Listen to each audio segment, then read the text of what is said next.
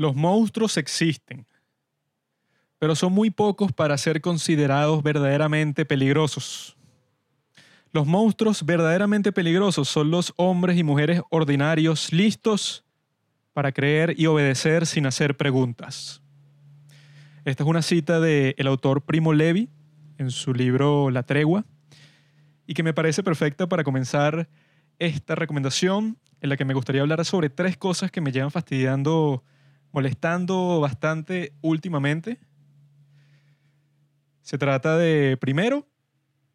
la creencia general de que estudiar historia no es muy relevante, de que la historia no te enseña nada, de que no puedes predecir eventos futuros guiándote por eventos pasados, que eso no tiene como que ningún beneficio práctico. Lo que yo creo que es completamente falso, sobre todo por el hecho de que tanto a los medios como a los políticos, esta gente que le interesa muchísimo controlar la narrativa histórica, como dicen en 1984, quien controla el pasado, controla el presente, y quien controla el presente, controla el futuro. Hay muchísima gente que le interesa a ellos mismos saber qué fue lo que en verdad pasó en la historia, alterar esos hechos cuando los comparten con la gente y eso puede crear unos problemas gigantes. La segunda cosa que me gustaría hablar es el problema de obedecer, que es como que lo central y por eso es el título de esta recomendación, sobre todo en este momento en que desde que comenzó toda esta cuestión del COVID, de la cuarentena, todo esto siempre existe ahora un nuevo mandato, una nueva declaración de estado de emergencia en donde el gobierno de turno tiene todos los poderes que quiera justificado con que, bueno, una emergencia, así salvemos una vida, no importa que todos tus derechos desaparezcan y que ya no los vuelvas a tener, porque eso es lo que ha pasado a lo largo de toda la historia. Siempre existe una situación de em, emergencia que no tiene que ser creada por los gobiernos, no tiene que ser una gran conspiración, sino que simplemente tiene que existir para que tú te aproveches de ella y tú digas que, ah, esto es perfecto para yo obtener más poder. Perfecto. Y la tercera cosa es esta frase que ya se ha convertido en algo que mucha gente ya lo conoce como que instintivamente, se ha mencionado en películas, en series, en libros, en de todo. Es como que un patrón que se repite durante toda la historia y por eso es que se ha popularizado tanto porque la puedes encontrar esa misma narrativa en todo tipo de contextos. Se trata de la frase que dice, tiempos difíciles crean hombres fuertes, hombres fuertes crean buenos tiempos o tiempos fáciles. Los buenos tiempos crean hombres débiles y los hombres débiles crean tiempos difíciles. Obviamente que no pensamos que, no, bueno, esa frase aplica para todos los contextos y en todos los imperios y en todo lo que ha pasado en la humanidad, porque siempre van a existir muchísimas excepciones, bueno, en todos los hechos grandiosos que han pasado en toda la historia, pero sí resume muy bien generaliza un proceso que se ha visto millones de veces o cientos de miles de veces en todo tipo de contextos y culturas distintas y por eso es muy útil tenerlo presente cuando estás viendo cosas como esas, cuando te dicen simplemente como que no, simplemente obedece, simplemente haz lo que te dice el gobierno, simplemente, por ejemplo, con el debate de las armas se ve muy bien y que para qué tú necesitas un arma en tu casa, una pistola, si te defiende el gobierno, si te defiende la policía, si te defiende el ejército. Pues si vemos, porque en el siglo XX vi una estadística que dice que los gobiernos del mundo fueron culpables de más de 160 millones de muertes ordenadas por los gobiernos. De genocidios, de muertes masivas que dicen y que, no, bueno, todo este grupo lo encarcelas y lo vas matando poco a poco, o simplemente asesina a todos estos disidentes políticos, a toda esta gente. Si eso sucedió en el siglo XX, que supuestamente era el momento en que ya la humanidad y la civilización llegó como que a la cúspide de la prosperidad y todo eso, con la tecnología y todas esas cuestiones, bueno, hay que tener cuidado con eso de que no, bueno, simplemente obedece lo que te dicen los gobiernos, ellos quieren lo mejor para ti, lo hacen por el bien común, etcétera, ¿no? Entonces, para comenzar con la primera cosa que mencioné al principio, sobre por qué es tan importante estudiar la historia y que tengo un ejemplo perfecto para eso. Se trata de lo que les encanta decir a muchos comunistas y socialistas, porque saben que si no tuvieran ese argumento, básicamente todo lo que dicen se iría a la basura. Porque sus ejemplos que más les encanta citar del siglo XX, de supuestamente los líderes exitosos del movimiento de izquierda, los que fueron más adorados durante todo ese siglo, son Stalin de la Unión Soviética y Mao Zedong de China, ¿verdad? Resulta que el argumento que dicen muchos comunistas y que, bueno, también lo he visto en los medios, lo he visto en todo tipo de contextos, es que cuando tú dices y que, bueno, pero en la Unión Soviética y en China mataron un montón de gente, estos dictadores, que es verdad y que eso está confirmado y que lo admiten los, los gobiernos de esos países del día de hoy. Si le preguntas a Putin o a Xi Jinping o a cualquier otro funcionario de esos partidos, te van a decir y que, bueno, sí, esos gobiernos eran malvados, básicamente. Mataron un montón de gente, pero también, por lo menos en China, te lo justifican. Te dicen que no, no fue tan malo. En Rusia no tanto, porque en Rusia hubo un proceso de destalinización, ¿verdad? Estos comunistas entonces dicen y que, bueno, sí, será verdad que mataron a un montón de gente, torturada, los metieron en campos de concentración, fue un genocidio y tal y tal y tal. Pero te dicen que tanto Stalin como Mao pudieron llevar a sus países a un nivel de prosperidad nunca antes visto en una sociedad que era completamente rural, de repente se convirtió en un mundo industrializado y todo era perfecto y eso subió el nivel de prosperidad de tanta gente a través de su maestría de llevar hacia todo el pueblo, hacia el mismo objetivo. Ah, qué grandes eran Stalin y Mao, eran unos grandes. Eso es lo que te dicen mucho. Esa es como que la mala historia que comparten y que muchísimas personas, yo he visto ese argumento reproducido por gente que uno pensaba que, ah, mira, esta persona como que sí lee, es una persona que se toma en serio como que los, mm, los problemas importantes del mundo y tal. De repente dicen una cuestión así y tú dices, bueno, esto es un completo estúpido. Porque yo me estaba leyendo la biografía de Mao, porque quería entender todo el fenómeno de China, de dónde salió, cómo es que se volvió tan poderoso, de dónde viene esa ideología comunista particular y cómo ha causado tantos muertos, una cantidad de muertos en China por culpa del gobierno comunista que nunca se ha visto en toda la historia. Es la, el número de gente asesinado más grande de toda la historia, obviamente, porque también era el momento en que la población había explotado en todas partes del mundo. Sin embargo, da miedo lo rápido que uno piensa que, ah, bueno, sí, 10 millones de personas, uno lo dice fácilmente, 5 millones, incluso un millón de personas, pero es una tragedia que es casi imposible de comprender. Resulta que nuestro amigo Mao, su plan cuando por fin llegó al poder y constituyó el Estado chino unificado, su plan principal, su objetivo principal era ser una gran potencia mundial, tener influencia en todas partes del mundo, ser considerado uno de los líderes de todo el movimiento comunista mundial, incluso por encima de los rusos. Ese era su gran objetivo. Y como Mao era uno de los tipos más estúpidos y más psicópatas y más incompetentes de los líderes del mundo, yo creo que en toda la historia es el más incompetente de la historia porque no sabía cómo funcionaba absolutamente nada. Su plan fue lo que llaman el gran salto adelante, en el cual murieron de hambre en los estimados que se tienen entre 20 y 50 millones de personas. Nunca habían muerto tantas personas derivado de una decisión estúpida que consistía en que como Mao no tenía dinero y no se le ocurría ninguna otra razón de cómo poner a producir a la población más grande del mundo, lo que se le ocurrió hacer fue que, ah, tengo tantos campesinos y tanta tierra para sembrar que ellos los voy a poner a trabajar como esclavos, básicamente a todas las personas de toda China completa, básicamente se convirtieron de un día para otro en esclavos del Partido Comunista Chino. Van a vivir todos juntos en barracas, así como eso, como prisioneros de campo de concentración y su objetivo será plantar y cosechar tanta comida como puedan. Yo lo que voy a hacer con esa comida es que la voy a exportar y les voy a dar unas pequeñas raciones a ellos para que apenas sobrevivan que claramente si murieron entre 20 y 50 millones de personas,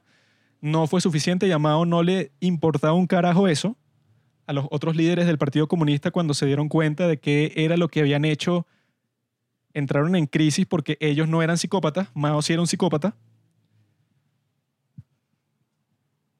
el plan era ese, exportar las cantidades escandalosas de comida que, bueno, cualquiera podría producir eso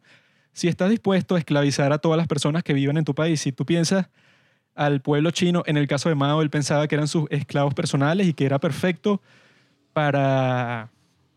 él lograr sus objetivos así supranacionales como en todas partes del mundo y también tener muchísimo dinero para comprar a los líderes comunistas de todo el mundo, porque él quería ser el más influyente, pero como no era carismático y no era inteligente, no tenía forma de influir en todas partes del mundo, más allá de darle dinero a todos estos países, diciéndoles incluso que no tenían que pagar los préstamos que les daba, o sea que era un regalo. Y que ese regalo costó millones de vidas chinas. Ellos creo que gastaban el 30% de todo el dinero que se producía en China en darle dinero a otros países para que pensaran que Mao era esta gran figura que estaba a favor del comunismo mundial. Y a través de todo este proceso demoníaco y diabólico y infernal, es que China supuestamente se convirtió en la gran potencia industrial que es el día de hoy. ¡Uh! Muy bien, Mao, te felicito. Lo lograste. Solo tuviste que matar más personas que cualquier otro ser humano en toda la historia. Y que puedo decir fácilmente que es un psicópata porque él nunca se sintió culpable por todo eso y lo puedo decir porque vivió, creo que hasta los ochenta y pico de años, sin haberse arrepentido, sin haber cambiado sus tácticas, todo siguió igual, siguió siendo igual de cruel, torturando gente públicamente. Algo asqueroso que quiero adentrarme más en los próximos capítulos. Y que este es el ejemplo perfecto, porque es el más dramático de qué pasa cuando el gobierno simplemente decide que, bueno, somos una dictadura, tenemos 100% del poder, porque les quité a toda la población, les quité las armas, no tienen manera de defenderse. Esas son la clase de cosas que pasan en la historia que la gente piensa que no, bueno, ya estamos en el siglo XXI. Ya es imposible que eso, pues, o sea, que haya una guerra así, que existe una dictadura en algún país occidental que de repente quiera esclavizar a un grupo de sus ciudadanos. Piensan que por alguna razón eso ya no es posible. Cuando ha sido posible ya ha pasado cientos de veces en toda la historia, en la historia reciente, en la historia antigua, en la prehistoria probablemente también. Por eso es que esa primera cosa que quería decir creo que queda clara con ese ejemplo de que si echas un vistazo a la historia del mundo, en cualquier parte del mundo vas a encontrar un abuso de poder, una injusticia tan grande que se pudo haber resuelto si en este caso la gente tuviera el derecho de portar armas, si tuviera autonomía, libertad para decidir quién fuera el líder, por ejemplo, de China el líder de China no sería Mao bajo ninguna otra circunstancia que bajo la fuerza y la guerra. Por eso es que pasando al punto número dos, el peligro de la obediencia, de que cuando nos vemos enfrentados a los gobiernos, enfrentados a que al parecer los intereses del gobierno de tu país, en mi país se ve eso clarísimo, los intereses del gobierno de tu país no tienen nada que ver con los intereses de los ciudadanos, o sea, son completamente paralelos. Cuando pasa eso, tú dices como que, ok, estamos en el siglo XXI, esto ha pasado a lo largo de toda la historia y no hay forma de cambiarlo y que la gente en el momento que estaban comenzando todos estos procesos dictatoriales, tiránicos, la gente no pensaba que esto podría pasar otra vez, que el día de hoy la mitad del mundo, el 50% del mundo vive bajo regímenes autoritarios, que no hay votaciones, no hay elecciones, que bueno, tienes todas estas alternativas de los candidatos que pueden gobernar tu país. Nada de eso existe en 50% del mundo, en África, en Asia, en América. Es un fenómeno que está en todas partes del mundo y que a mucha gente se le escapa de vista. O sea, piensan como que, ah, el modelo de gobierno occidental se va a mantener para siempre. O sea, como que ya llegamos a la esencia del hombre, a qué es lo que en verdad le conviene al ser humano. Ah, qué perfección, ya llegamos. Y que ya es imposible, como se ve con la reacción de muchas personas al fenómeno del COVID, que cuando te ponen, no, bueno, va a ser un confinamiento, pero es por tu propio bien, es por el bien común, así que no protestes, no te quejes, vacúnate, pero eso, sin criticar, silencio, o sea, no queremos saber nada de ti. O sea, no puedes protestar, no puedes decir que no estás de acuerdo, ¿no? O sea, esto es para el bien común, simplemente cállate. Esa es la actitud de muchísima gente y que solo puede venir de esa consideración bastante conservadora, como que, ah, bueno, ya llegamos, este es un gobierno que quiere lo mejor para nosotros, por eso es que hace todo lo que hace, ah, qué perfección, claro, yo me voy a ir a vacunar eh, um, sin pensarlo dos veces. O sea que,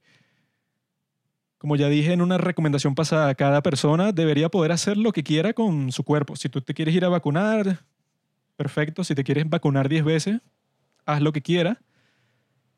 pero entonces te pones y que no, es que los demás que no colaboran, si todos nos hubiéramos quedado encerrados sin que nadie saliera de su casa así estrictamente por cinco años, entonces ya el COVID no existiera, pero la gente no quiso y ahora vamos a tener que lidiar con el COVID por 10 años. Mucha gente que piensa así,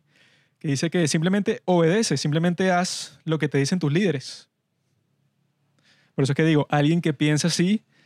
es que no piensa mucho en la historia que no piensa que, como lo tercero que quería decir, esa frase de que todo comienza con los tiempos difíciles, porque el estado natural de la humanidad es ese, son tiempos difíciles. Es difícil conseguir comida, es difícil mantenerte vivo, es difícil sobrevivir a los desastres naturales, todo es difícil. Al principio de la humanidad, todo es difícil. No hay tecnología, no hay civilización, sobrevive el más fuerte. Por eso es que si piensas que no, en, realidad el estado de la humanidad es todo el mundo viviendo en una especie de sociedad sin jerarquías y todo es paz y cariño y todo el mundo se quiere y todo el mundo colabora y no hay guerras, no hay peleas. Eso es lo más absurdo de la historia. Para que eso suceda, bueno, tienen que pasar todo tipo de procesos milagrosos para que digan y que, ok, ya se acabó el despotismo, ya se acabó eso, si ya ves solamente la mayoría de países en el siglo XIX, es decir, en los años 1800, y ves, bueno, cuál es el modelo de gobierno que domina, pero que si por 90%, no sé, el 99% de los países del mundo, ¿qué modelo de gobierno tienen? Una monarquía, una especie de, reinado, pues, en donde el rey te dice todas las cosas que quiere hacer y tiene estos ministros que responden a él, nada más. Ese era el estado del mundo en ese momento y tampoco es que ha desaparecido completamente. Y antes de eso era el 100% que todos vivían bajo ese estado de, de reinado así, que era completamente aleatorio y que tiene su origen, como siempre, en la fuerza, en, en la guerra. Todos tienen origen de que no, que llegó el conquistador fulanito y mató un montón de gente y dijo que él tenía como que la divinidad y iba a ser el rey y que todos sus hijos también compartían esa divinidad y por eso tenían que reinar sobre todas las personas. O sea, esa especie de jerarquía que surge así simplemente por la fuerza y ya, o sea, no hay ningún diálogo, ningún parlamento, ningún y que no, vamos a argumentarlo, mi amigo, porque tú crees que debe ser el rey. Eso no existe, pues. Y no ha existido por la gran mayoría de la historia humana como decía Alexander Hamilton en el número uno del Federalista, que él dice que ojalá que los Estados Unidos, eso era en el momento en donde estaban por aprobar la constitución, él decía que sería una lástima, una calamidad para toda la humanidad si los Estados Unidos no se podría poner de acuerdo y constituir un gobierno verdaderamente justo, racional, lógico, con todas las libertades de todos los ciudadanos tomadas en cuenta, él decía que era una prueba universal para ver si la forma en que se gobiernan los hombres puede surgir del acuerdo y de la conversación y que no tiene que ser necesariamente como ha sido durante toda la historia, en la cual surgía por el azar y por la fuerza. Eso lo dice Hamilton, por eso es uno de los más grandes genios del mundo y por eso es que tenemos, por ejemplo, una instancia histórica que si la mantienes en mente y ves cómo fue de influyente en el, siglo XX, tú dices que sin eso no sé qué hubiera pasado, no sé en qué distopía viviéramos el día de hoy. Y se trata de la existencia de los Estados Unidos, que fue la primera república de todo el mundo, la que influenció básicamente a toda Latinoamérica, a la misma Francia, a todas las repúblicas que vinieron después de la fundación de los Estados Unidos de América, que tenía la suerte geográfica, tuvo suerte, si te pones a ver la historia de la guerra revolucionaria de los Estados Unidos, tuvieron todo tipo de golpes de suerte que fueron los que les permitió ser la república más próspera del mundo. El hecho de que estaban separados por el mar, eh, por el mar, por el, el océano Atlántico de Europa. Entonces ellos ya sabían que, bueno, cualquier conflicto europeo, o sea, después de nuestra independencia, si nos quieren destruir, si nos quieren causar algún daño, va a ser muy difícil para ellos cualquier cosa. O sea, nosotros tenemos la gran ventaja de la defensa y tenemos muchísimo espacio, tenemos recursos naturales. Ellos están en una posición magnífica tienen una buena ideología, tienen buenos preceptos, tienen buenos fundamentos de todo lo que están haciendo. Básicamente es un golpe de suerte y yo que creo en el destino, pienso que el destino del mundo era que los Estados Unidos surgiera como potencia y que defendieran la libertad del mundo en todas partes. Y a eso me refiero con qué hubiera pasado en el siglo XX si fuera por digamos que los Estados Unidos nunca hubiera alcanzado un lugar de hegemonía ni económica, ni militar, ni nada de eso. En el siglo XX, pues les cuento que el plan de Stalin era apropiarse de Europa completa. O sea, hay cables, hay mensajes en donde habla con su ministro, habla con Mao, cables secretos de, que fueron declasificados, creo que se dice, por, la, bueno, por Rusia cuando la Unión Soviética cayó en 1989, que dicen que Stalin está esperando el momento perfecto que los Estados Unidos estuviera distraído para hacerse con el control de toda Europa y que a su vez sus otros aliados comunistas en el resto del mundo, principalmente Mao, se hiciera con toda Asia, porque sobre todo Stalin él pensaba en que si el comunismo iba a triunfar tenía que ser realmente universal, o sea que todos los países del mundo estén gobernados por el mismo grupo de individuos con los mismos pensamientos y los mismos objetivos, que suena como la peor idea de toda la historia, que hubiera sido la gran distopía, mm, peor que 1984, peor que cualquier invención de la ficción, hubiera sido un infierno en la Tierra. Ya han existido muchos infiernos en la Tierra, pero ese yo creo que hubiera sido el peor de todos, ser gobernados por psicópatas como Stalin y Mao. La única razón por la que eso no pasó es porque tenían un gran contrapeso, que eran los Estados Unidos, que quizá algunos pensarán y que, ah, bueno, es que este tipo, refiriéndose a mí, este tipo, bueno, ama a los Estados Unidos y está ciego, que no, que los Estados Unidos también ha, ha cometido crímenes de guerra y ha invadido países injustamente y tal y tal y tal, lo cual es verdad. Sin embargo, como dicen muchas personas que también reconocen eso, pues que obviamente no existe el país perfecto, que los Estados Unidos, bueno, ha cometido sus propios genocidios con los indígenas, han asesinado a millones de indígenas sin razón, simplemente porque no les gustaban y que querían apropiarse de todas las tierras de Norteamérica. Tenían que matar a todos estos indios y lo hicieron sin, sin ninguna clase de empatía, sin piedad ni nada, eso es verdad. También es verdad que los Estados Unidos, bueno, tuvo su esclavitud, que oprimió a los negros de los Estados Unidos por muchísimos años, así como si fueran animales. Llegaron al compromiso en, la constitución de que los negros eran tres quintos de una persona blanca. O sea, un negro contaba por tres quintos de un blanco. O sea, ya ahí te están diciendo qué era lo que pensaban las personas de ese momento y no todo el mundo. Ya en ese momento existían muchos que veían la esclavitud por lo que era, que era algo monstruoso. Sin embargo, en momentos así como este, en donde están los grandes enemigos así del mundo, y que bueno, esto es una buena transición para la tercera parte de esta recomendación, en donde está Estados Unidos, la OTAN, básicamente el occidente contra el oriente, que trata de, tiene a todos estos países, bueno, ya solo con China y Rusia, que son completamente despóticos, que nadie escoge a los líderes de esos países, cuando te encuentras con una rivalidad así, lo que queda es escoger tu bando. O sea, contra quién vas a estar, de qué lado te vas a poner. Reconoces que en tu lado hay muchos errores, muchas atrocidades cometidas, pero al fin y al cabo, bueno, si no te gusta Estados Unidos, ¿qué prefieres? China. China en donde le están haciendo un genocidio a los, a los ciudadanos uigures, a los uyghurs, como le dicen en inglés, que tienes que registrar un cuchillo de cocina, porque el gobierno obviamente tiene miedo de que sus ciudadanos puedan defenderse de cualquier manera. Ellos quieren tener un control total y tenerlos a todos básicamente contra la pared, apuntados con un arma, así es como se debe sentir vivir en China y tratar de pensar eh, independientemente.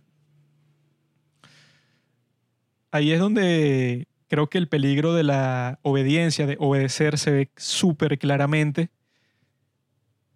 Porque en el siglo XX existía la Guerra Fría, ¿no? Está los Estados Unidos contra la Unión Soviética.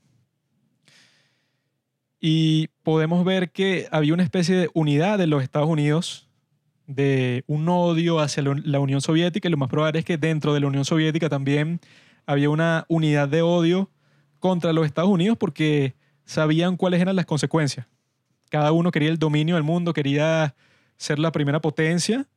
del mundo. Ambos habían estado involucrados en las dos guerras mundiales, habían luchado entre sí en, lo que llamaban eso, las guerras proxy, todas estas cuestiones que eran enemigos y se reconocían como tal. Y ahí es donde entra esa frase de que los tiempos difíciles eh, producen hombres fuertes, los hombres fuertes producen tiempos fáciles o tiempos buenos. Esos tiempos buenos producen hombres débiles y los hombres débiles terminan volviendo al principio del siglo y los tiempos difíciles. Por eso es que digo, pues en los tiempos de la Guerra Fría, todas las generaciones que llevaban el control del mundo eran hombres que sabían lo que era una guerra, sabían lo que estaba en riesgo, sabían el poder de la bomba atómica, sabían un montón de cosas. Por ejemplo, el presidente Truman, que fue el que lanzó la bomba atómica sobre Japón, él había ya servido en la Primera Guerra Mundial en una compañía de artillería. Stalin obviamente estaba consciente en la Segunda Guerra Mundial de que su régimen estuvo a punto de colapsar. Mao ganó su poder con una guerra civil súper cruel en toda China. Los japoneses creo que eran los más crueles de todos. O sea, eran unos grupos de gente que habían pasado por unos tiempos súper difíciles, como fueron, bueno, todo lo que tuvo que ver con la Primera, con la Segunda Guerra Mundial, con la Guerra de Corea, con la Guerra de Vietnam, todas esas cuestiones que fueron unos e- eventos horrorosos. Cuando se enfrentan los Estados Unidos contra la Unión Soviética, existe por lo menos en los Estados Unidos esa persecución con cualquiera que se vea más o menos comunista, esa persecución con estas personas y que no, bueno, quizá no eres socialista, pero por si acaso te meto preso. Ya existía eso en los Estados Unidos, lo que llamaron el Red Scare, el susto rojo. ¿Por qué? Porque todos reconocían que esto era una rivalidad de vida o muerte, que no existía como que, ah, bueno, no importa, ellos también pueden existir, podemos coexistir, no importa. Era una generación fuerte, eso es lo que estoy diciendo. Y la generación de hoy, que nunca ha visto combate a gran escala, que nunca ha visto millones de civiles muertos, que nunca ha visto nada de eso, ahora cuando llega la rivalidad que todavía es más peligrosa contra China, que está mucho mejor organizada y es mucho más influyente y mucho más peligrosa que lo era la Unión Soviética, ahora en los Estados Unidos como existe esta generación que fue criada con todo tipo de comodidades, siendo la primera potencia del mundo por mucho, teniendo todas las tecnologías del mundo, siendo los ciudadanos que básicamente más oportunidades tienen, todo el mundo se quiere ir para los Estados Unidos a vivir. A pesar de todo eso, como la generación nunca ha sido expuesta como que a verdadera lucha, pues como que a, verdaderas circunstancias que te hagan sufrir, obviamente que existe todo tipo de sufrimiento, pero nunca se han visto así como que en un dilema existencial, como que qué es lo que va a pasar ahora, si nuestro país va a sobrevivir, qué es esto. Nunca ha tenido un momento así las generaciones de este momento. Lo más así que han tenido, bueno, fue el 11 de septiembre, obviamente, pero eso no se compara a una Segunda Guerra Mundial, donde millones de personas mueren y las ciudades completas son destruidas. Por eso es que ahora mismo dentro de los Estados Unidos hay muchísima gente que dice que no, los Estados Unidos, ese país es terrible. ese país es racista, ese país es peor que China y peor que Rusia y todo. O sea, ¿por qué defenderíamos a los Estados Unidos? Hay gente que dice eso y que está dentro de los Estados Unidos. Eso no se hubiera permitido en el siglo XX porque la gente estaba consciente de lo que está en juego. A mí me parece bien la libertad de expresión y que todo el mundo pueda decir qué es lo que, qué es lo que tiene dentro, que pueda compartir con todas las personas sus ideas. Para eso es el Internet y por eso es el mejor invento de toda la historia. Sin embargo, ahí es que vemos ese peligro de la tercera cosa que quería decir, que bueno, que ya la llevo desarrollando todo este tiempo, que es que cuando falta ese, ese esfuerzo, ese struggle, como lo llaman en inglés, esa lucha, cuando la generación no se ha visto amenazada masivamente y no ha visto en realidad qué es pasar trabajo, o sea, qué es tener hambre, qué es pensar que, por ejemplo, que a tu hermano lo van a llamar del ejército y que se va a tener que ir para Europa a pelear, cuando no has experimentado nada de eso, es que te pones débil, te empiezas a debilitar, empiezas a ver el mundo a través de unos lentes ideológicos que no tienen ningún sentido. Eso de que no, Stalin industrializó su país a pesar de matar a muchos seres humanos que vivían en su país, a muchos rusos. Mao industrializó su país, a pesar de matar millones de chinos, bueno, por lo menos industrializó su país. Te pones a ver, a ver el mundo con esas ideologías retardadas, cuando si en verdad ves la historia, ves el mundo simplemente a través de los hechos y no de una versión de los hechos que, bueno, tratan de moldear la realidad para que no les explote su burbuja de que el comunismo y el socialismo funcionan que es mucho más directo y puede sonar mucho más ridículo si ves y que, por ejemplo, miren a Hitler. Si existen un grupo de nazis que están y que, bueno, Hitler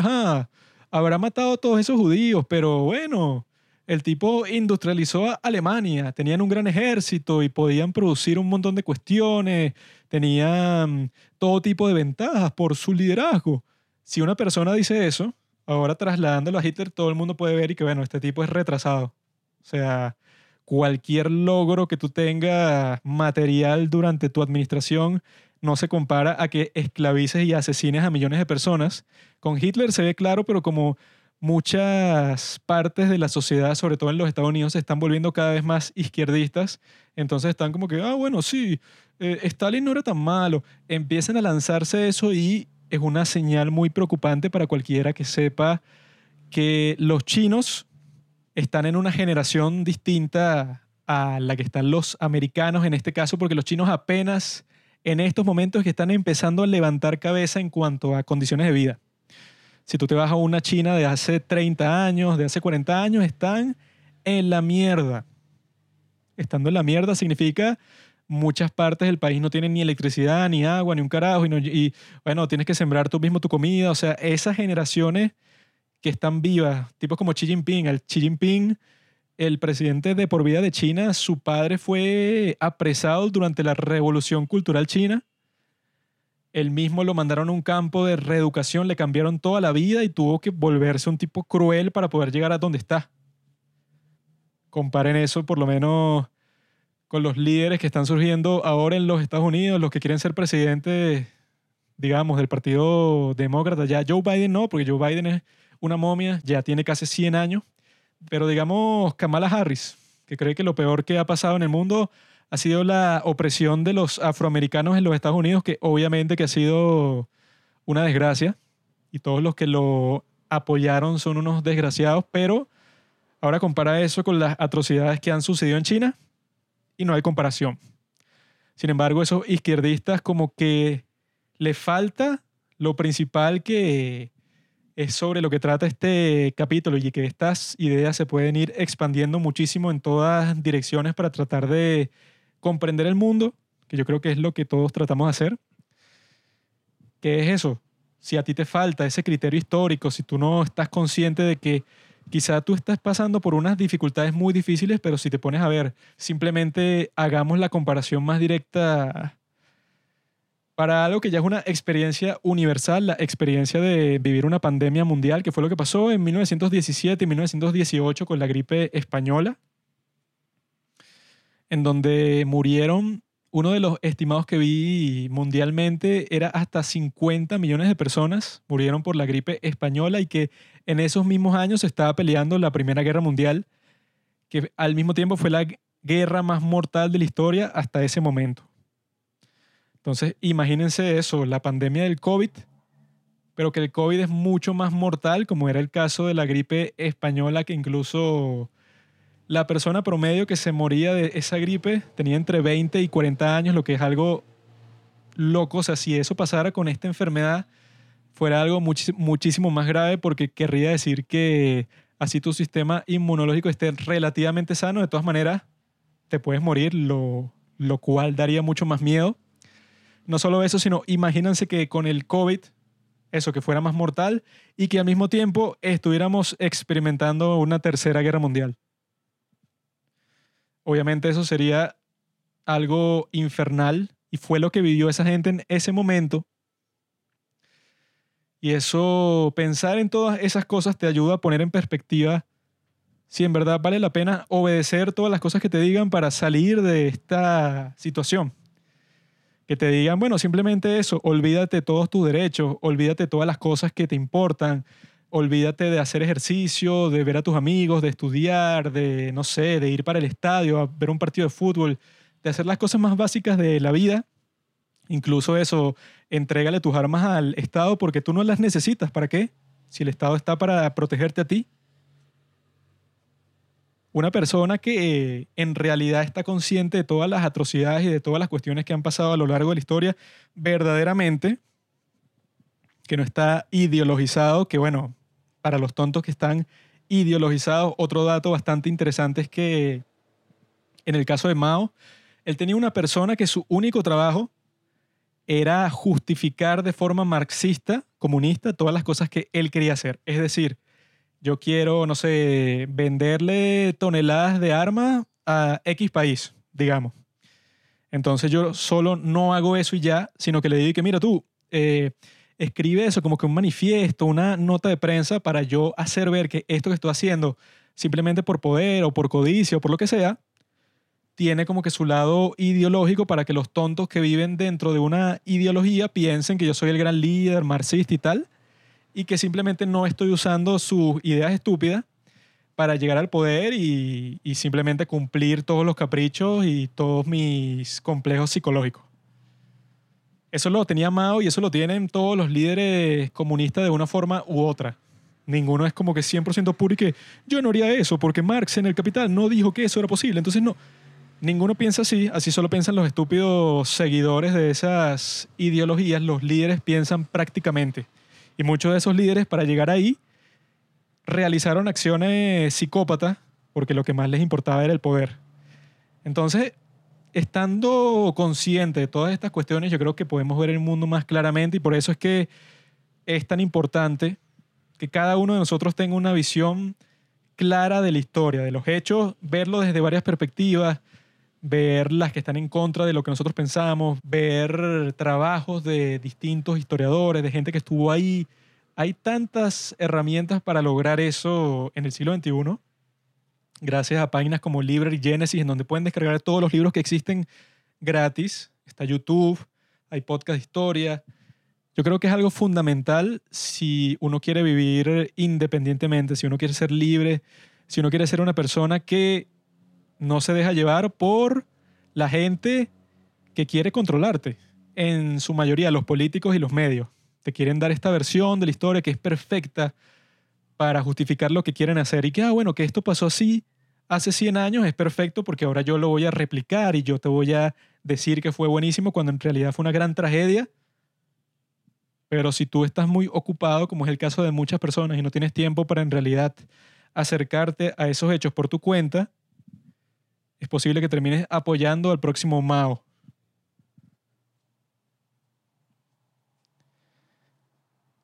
y que hay que tener en cuenta que eso podría pasar hasta el día de hoy, que la historia no ha terminado, que